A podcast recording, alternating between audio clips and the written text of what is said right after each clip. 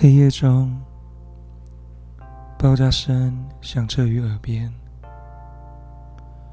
我无法想象，在这样子的环境该如何入睡。点亮黑夜的，是破坏产生的火光。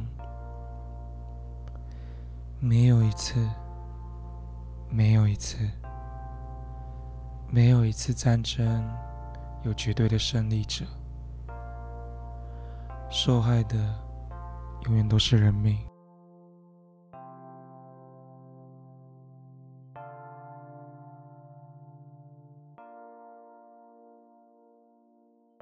乌克兰的战争持续发生着，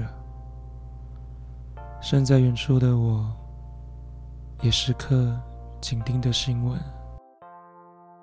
新闻中播报的死伤人数，无论是军人或是平民，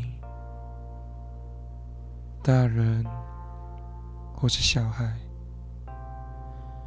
他们都是宝贵的生命。为了国家的利益，真的有需要做到这样吗？平时的我们，会因为亲人的离世而难过，会因为天灾而不舍，但那些无法阻止的，除了惋惜，我们什么都做不了。这一次的战争，对于那些平民来说，是否也是如此呢？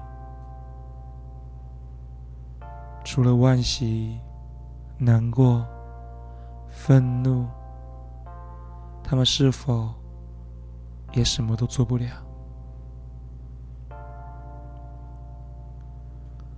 从我出生以来，这个世界。勉强算得上和平，